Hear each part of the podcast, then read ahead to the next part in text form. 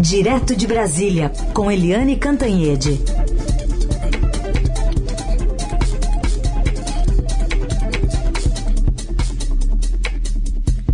Oi, Eliane, bom dia. Bom dia, Raíssen, Carolina, ouvintes.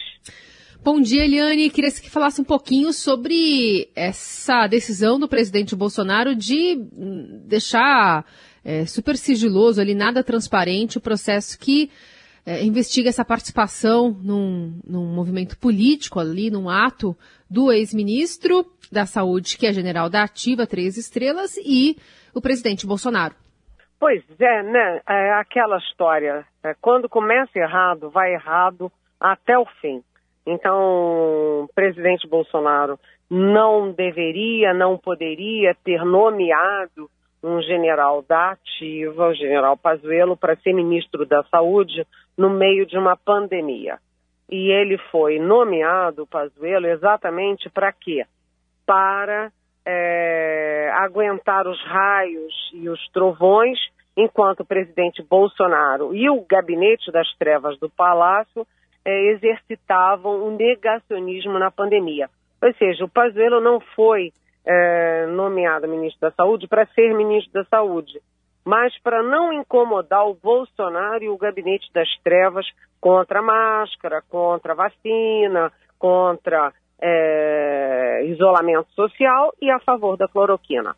Foi para deixar eles trabalhando livremente. E agora o, o, o Pazuello ele participa de um palanque, de um trio elétrico, é uma manifestação política que é proibida tanto pelo Estatuto Militar quanto pelo regimento disciplinar do Exército.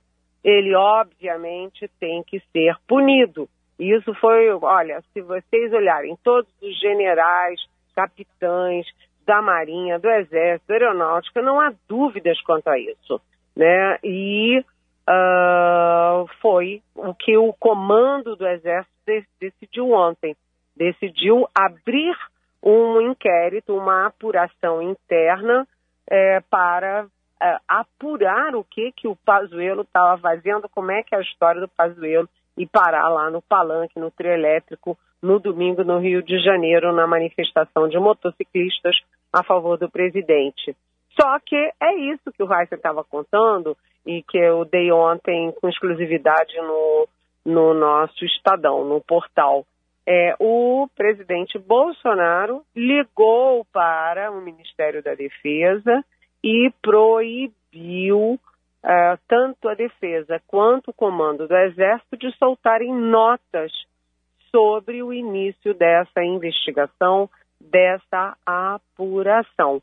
Agora o Pazuello tem de três a quatro dias a partir de ontem para dar a versão dele e a gente quer saber se ele for punido, se vai ter nota, se não vai ter nota ou se vai ficar tudo no escurinho do cinema. O fato é que o Pazuello está sujeito a uma punição que, que pode ser desde a mais leve, que é uma advertência, até uma suspensão ou até mesmo a prisão. E, paralelamente a isso, aquilo que o vice-presidente Hamilton Mourão falou ontem, ele, Mourão, que é um general de quatro estrelas da reserva. É, isso apressa a pressão e aumenta a pressão, agora insuportável, para que o Pazuello finalmente vá para a reserva. Essa pressão aconteceu o tempo inteiro é, do Exército, da Defesa, para ele se, se, se ir para reserva, ele resistiu mas agora não tem mais jeito. Agora vamos ver, né, se, é, se o silêncio vai ser mantido até quando tiver o resultado dessa investigação, desse processo é, disciplinar contra o Pazuello, gente. Muito bem, a gente vai acompanhar. Eu vou aproveitar para colocar aqui duas perguntas que, na verdade, é, virar, viram uma só, porque tem dois ouvintes nossos aqui com dois raciocínios muito semelhantes sobre o Pazuello. Eu estou vendo aqui que um deles é o Marco Antônio de Porangaba, no interior de São Paulo, o outro é o Mário Lopes de João Pessoa, na Paraíba, quer dizer, eles estão a muitos quilômetros de distância um do outro. Mas o, o Marco Antônio dizendo que com o Mourão descartado como vice para 22 e com a prova de amor demonstrada por Pazuello na CPI, carinhosamente batizado de o nosso gordinho pelo presidente, né? É possível pensar numa dobradinha é, ele põe B e P, né? Bolsonaro e Pazuello, e, a, e o, o, o, Mário Lopes, lá de João Pessoa, também pergunta se isso aí não foi um teste nessa manifestação de domingo para Pazuello entrar na vida pública e quem sabe como possível candidatura a vice de Bolsonaro, os dois falando a mesma coisa. bom dia, bom dia Mário e Marco Antônio, não é isso? Isso. É, é, é verdade que sim, o Pazuello está sendo testado para política, isso já está muito claro lá no, no Exército, lá na Defesa, ninguém tem dúvida de que o Bolsonaro está entronizando o Pazuello na política, porque depois que ele foi para a CPI e mentiu, mentiu, mentiu com a maior cara de pau, os, a tropa bolsonarista da internet está achando ele o máximo, né? Então o Pazuello está sendo entronizado sim na política e uh, a dúvida agora é essa questão de ser vice. Eu acho que para ser vice é um pouco demais. Trocar o Mourão, general de quatro estrelas, é, pelo Pazuello, que, enfim, mentiu muito na CPI, eu acho um, um salto grande demais. Mas tudo nesse governo é imprevisível, né? E é, portanto, possível. Acho que Pazuello será candidato a alguma coisa, principalmente no estado dele, o Amazonas, mas é, por enquanto não há nenhuma sinalização dele para vice não. Mas vamos acompanhar, né, gente? Aliás, quero dizer o seguinte: o título da minha coluna hoje no Estadão é esse: Meu Gordinho. O Bolsonaro chamar o Pazuello de meu gordinho é, tá demais, né, gente? Tá demais. ô, ô, Eliane, demais também é ver o presidente Bolsonaro, né, lá no Equador, usando máscara, pelo menos ali no momento da posse mas sendo flagrado também ali nos bastidores quando chega a falar, estou dando mau exemplo, deixa eu colocar a máscara aqui, quando ia é, ali no aeroporto cumprimentar algumas autoridades, tem um registro do Metrópolis, né, de Brasília, é, mostrando o presidente, o único, o único no corredor de autoridades a não usar uma máscara e cumprimenta inclusive outra autoridade que está usando duas máscaras. Mas queria que você falasse um pouquinho sobre a saída do presidente ao Equador, é, enfim, parabenizar um outro conservador aqui da América do Sul. É, exatamente. Quando a gente vê essa posse no Equador, o Equador passou né, por esse ciclo da América Latina, um ciclo que foi à esquerda, né, com Lula, Evo Morales, é, Rafael Correia. Você teve todo um ciclo de esquerda, é, a Cristina Kirchner lá na Argentina, e agora você teve, a partir de Bolsonaro no Brasil, né? Brasil, que é o mais importante país aqui da América do Sul, é, você teve essa guinada, essa inflexão à direita com Bolsonaro, e isso se refletiu, por exemplo, agora lá no Equador. Então, instalado um novo governo, um governo mais à direita, e se a gente olhar a lista de autoridades que foram para posse, vocês vão ver que foram pouquíssimos presidentes, mas o presidente Bolsonaro, que não viajava ao exterior desde março de 2020, ele pegou um avião e foi para a posse para marcar posição e marcar aí que ele não desistiu de ser um dos articuladores da direita internacional.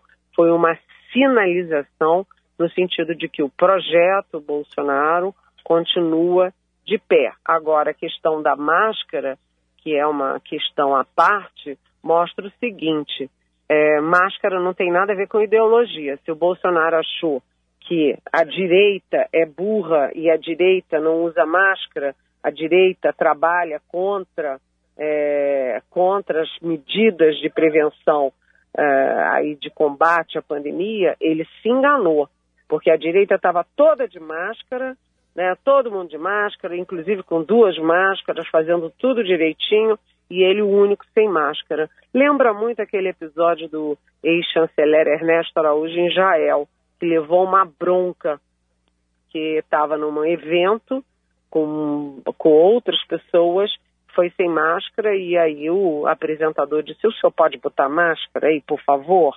Ou seja, é, direita é a direita, esquerda é a esquerda, mas pandemia não tem nada a ver com ideologia, né? tem a ver com ciência, com medicina e com bom senso, que é muito bom e todo mundo gosta.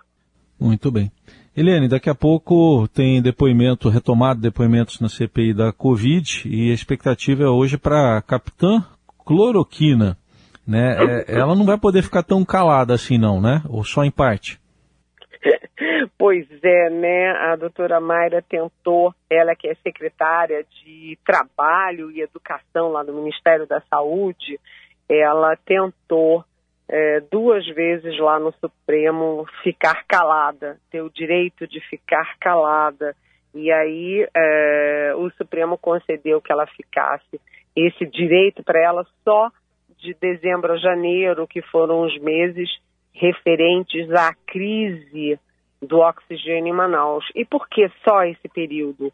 Porque ela já é investigada né, por é, improbidade administrativa no caso de Manaus. E ela, portanto, fica liberada de produzir provas contra ela mesma na CPI. De qualquer forma, ela vai se atrapalhar, porque a capitã cloroquina, a doutora Maíra, ou Mayra, ela não tem saída. Ela ou admite que ela é a favor, que ela tomou tomou todas as providências para entupir as pessoas e convencer os médicos a usar cloroquina, que não é aprovada pela Anvisa, não é aprovada pelo FDA é, dos Estados Unidos, não é aprovada pela OMS, ninguém, nenhum órgão sério, nenhuma entidade séria do mundo aprovou para para Covid, né, a cloroquina para Covid, ou ela assume isso né, e mantém a posição dela anticientífica, antimédica, ou, ao contrário, ela vai ter que mentir um bocado e dizer que não disse. E aí vai passar o vexame do Pazuello, que dizia, não, nunca foi desautorizado, aí tem uma fita. O vexame do Weingarten, não, não disse isso para Veja, aí tem lá a fita.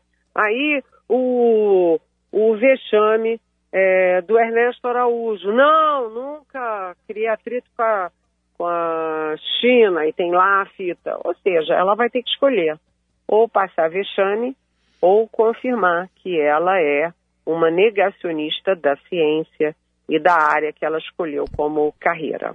Eliane, nesse sentido, a gente tem uma pergunta aqui da nossa ouvinte Maria, e ela lembra do habeas corpus, né, em relação a, proteção das testemunhas que estão falando ali na CPI. A, a Mayra ela tem um também que a protege, especialmente no período entre dezembro de 2020 e janeiro de 2021, que é quando ela atuou ali em Manaus.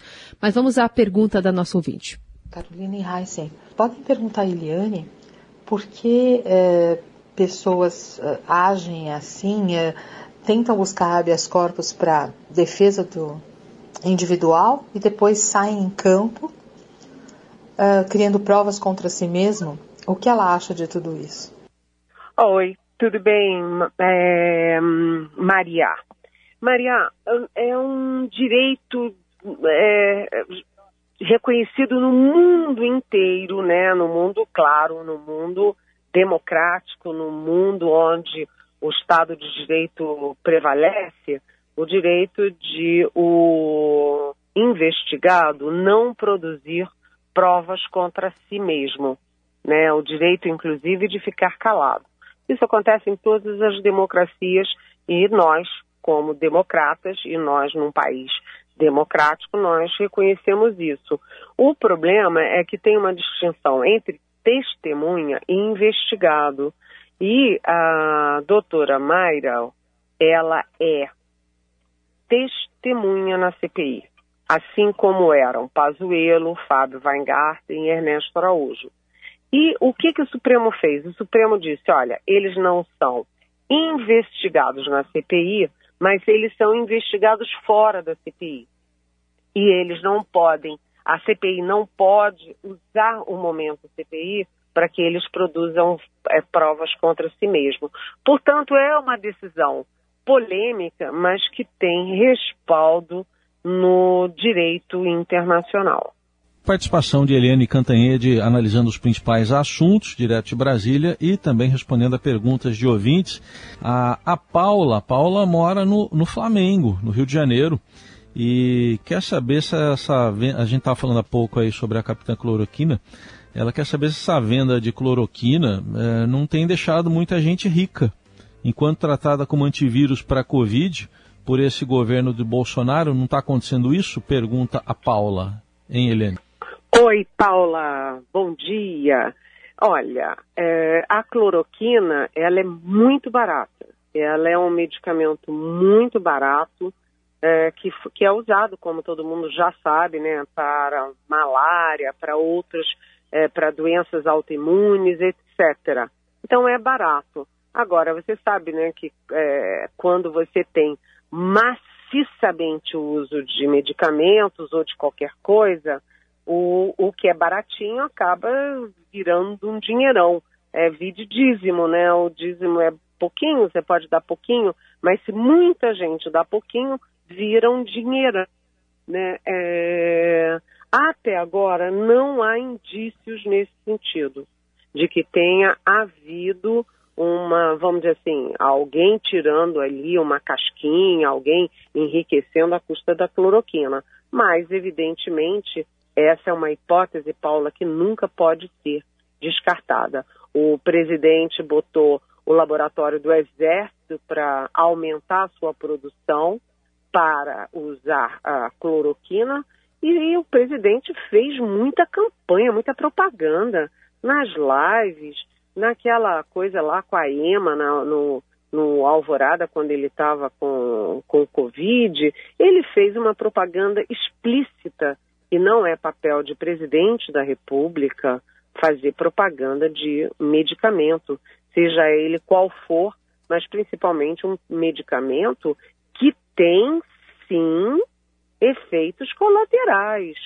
Efeitos colaterais, há registros de efeito colateral no fígado, efeito colateral para quem tem doença cardíaca, e já há inclusive registro de mortes que podem ser atribuídos à cloroquina. Então, mais do que a questão financeira, Paula, o foco nesse minuto é do uso indevido e perigoso do ponto de vista da medicina. Eliane, outra pergunta aqui do nosso ouvinte Luiz Fernando. Ele gostaria de perguntar para Eliane se essa forma do presidente Bolsonaro tratar a Covid não estaria colocando o ex-presidente Lula como vencedor ainda no primeiro turno. calma, calma, calma. Olha, nem jogo de futebol, nem jogo de basquete, nem eleição se ganha de véspera, né? O, há muitos fatores, a política brasileira é muito dinâmica, muita coisa pode acontecer. Vou te dar um exemplo, Luiz Fernando. Lá em 2000, em, não, em 1994, o Lula estava pra, praticamente eleito e veio o plano real e quem se elegeu em primeiro turno foi o Fernando Henrique Cardoso. Portanto, acho que é prematuro a gente achar que alguém possa ganhar no primeiro turno. Aliás, eu acho improvável, com uma política muito polarizada, os extremos muito agitados, né? com a novidade da, é, redes, das redes sociais, da internet, acho improvável fechar a eleição em primeiro turno, seja quem for. Muito bem. Eliane, tem outra pergunta aqui também, de um ouvinte, é o ouvinte Daniel. O Daniel sempre participa aqui do Jornal Dourado também. Ele está se referindo ao general Augusto Heleno, o ministro do Gabinete de Segurança Institucional, que agora, recentemente, semana passada, lá num, numa sessão, numa audiência na Câmara, ele destacou que militar da ativa não pode participar de manifestação política. Então ele quer saber é, se o que, que você acha disso, até o Augusto Heleno dizendo que militar da ativa não pode participar de manifestação política. Oi, Daniel, bom dia, bem-vindo. Olha, Daniel, primeiro, o general Augusto Heleno falou isso antes da participação do Pazuello no palanque do, do presidente Bolsonaro, do palanque político daquele trio elétrico. Foi antes. Mas ele falou é, uma tese que é inquestionável, 100% dos oficiais das três forças sabem e repetem que o regimento disciplinar de cada uma das forças, que o estatuto militar proíbem, isso vem lá desde o Castelo Branco, Marechal Castelo Branco, desde 1964, é proibido. Militar da ativa não faz manifestação, não participa de ato político é, de nenhuma natureza. Portanto, você não viu, Daniel, ninguém defendendo que o Pazuello passe imune. Ele já passou impune da CPI depois de mentir, mentir, mentir, mentir. E a gente sabe que, pelo Código Penal, testemunha que mente é sujeita à prisão em flagrante. O, o Pazuello já escapou disso. Mas se ele escapar de uma punição severa por participar da manifestação será um escândalo e será a comprovação de que o capitão reformado e insubordinado Jair Bolsonaro está mandando, desmandando e causando atritos e confusões desnecessárias numa área muito sensível que é a área militar. Ele tem que ser punido. Eliane, voltando a falar um pouquinho da CPI, ontem aqui para a gente, inclusive, o senador Omar Aziz confirmou que deve reconvocar o, o, é, o Eduardo Pazuello, né, o general, e que é, a partir de agora quem mentir na CPI pode ser preso. Né? Ontem ele falou que vai sair algemado também em outras entrevistas. É, no caso de uma reconvocação, o ex-ministro precisa de um novo habeas corpus para é, poder permanecer em silêncio em alguns casos, ou o antigo já está valendo? Ele vai poder se fazer uso desse documento que já existe? Olha, isso eu não sei. Eu não sei responder se é necessário um outro, é, uma outra manifestação do Supremo, mas provavelmente sim, porque foi uma oportunidade, um momento, um foco. Agora é outra oportunidade, outro momento e outro foco. E agora é preciso que o Pazuello, por exemplo, responda por que, que ele pediu desculpas candidamente no primeiro depoimento por estar sem máscara num shopping lá em Manaus. Ah, eu não sabia, eu pisei, pisoteei a máscara, puxa, caiu e eu entrei lá para comprar outra máscara. Ele disse isso e pediu desculpas. Então, como é que ele vai para manifestação, aglomeração, na frente de todo mundo, tira foto sem máscara. Ou seja, isso é uma outra circunstância e é um outro momento. É, portanto, eu tenho a impressão de que, por prudência, o Pazuello deveria sim pedir um outro habeas corpus, porque a situação dele se complica. E eu diria o seguinte: se complica na CPI, se complica na opinião pública e vai se complicando também juridicamente, porque as provas contra o Pazuello são muito contundentes, muito evidentes. Muito bem, seguiremos acompanhando também por aqui. Então, hoje, esse depoimento da Mayra Pinheiro, que trabalhava junto com o Pazuello, especialmente defendendo eh, tratamento precoce. Eliane, obrigada. Amanhã a gente a se conversar. Até amanhã. Beijão. Vivemos em constante transformação e para ajudar as empresas a estarem conectadas com pessoas, nós criamos o Estadão Blue Studio, uma nova operação dedicada para criar soluções publicitárias inovadoras e orientadas à performance. O Estadão Blue Studio entrega projetos customizados, branded content, publicações e uma série de eventos consagrados pelo mercado. Não importa o tamanho do seu desafio. Para nós, sem sempre existe uma boa solução. Estadão Blue Studio, conteúdo de alta performance.